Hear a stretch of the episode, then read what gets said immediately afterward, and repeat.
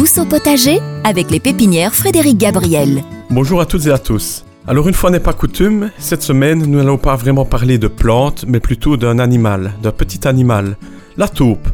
Alors la taupe c'est un petit mammifère, ce n'est pas un rongeur, attention, donc à ne pas confondre avec les mulots par exemple. Elle possède des pattes très puissantes grâce auxquelles elle creuse des galeries souterraines afin d'y faire son nid, et surtout pour y trouver des petits vers, des petites larves euh, dont elle va se nourrir. Donc euh, la taupe, contrairement à ce que l'on pourrait penser, elle ne va pas s'attaquer aux racines des plantes. Donc vraiment rien à voir avec le mulot. Euh, mulot sur lequel je pourrais faire euh, à l'occasion une chronique car il y a pas mal de choses à dire également. Alors au contraire, elle, est bénéfique pour les jardins, la taupe. Elle aère la terre et permet de garder un bon équilibre dans, le sous-sol, en mangeant parfois euh, des larves qui pourraient être nuisibles, par exemple, pour certaines plantes. Maintenant, ce qui dérange le jardinier, ce sont les moticules qu'elle produit. On appelle ça communément les taupinières.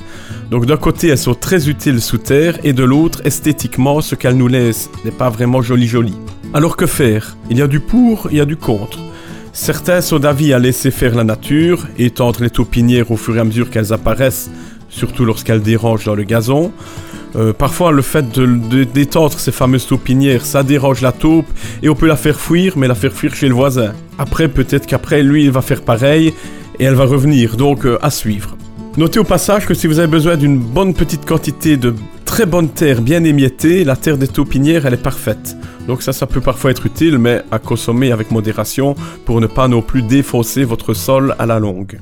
D'autres sont d'un autre avis et ne supportent pas voir une seule taupinière dans leur gazon. Dans ce cas, il existe des moyens plus radicaux pour faire fuir les taupes, comme par exemple le fameux piège à taupes hein, que, que nos grands-parents utilisaient déjà à l'époque euh, et que l'on peut toujours trouver dans le commerce, dans les magasins de bricolage principalement. Il n'est pas toujours facile à placer correctement, mais bon, euh, si on y arrive, il peut s'avérer assez efficace. Il existe également un système de pétard que l'on appelle le fameux détaupeur. Là, c'est très efficace, mais également un peu dangereux à placer, donc euh, à prendre avec précaution. Et enfin, vous pouvez malgré tout faire appel à un taupier.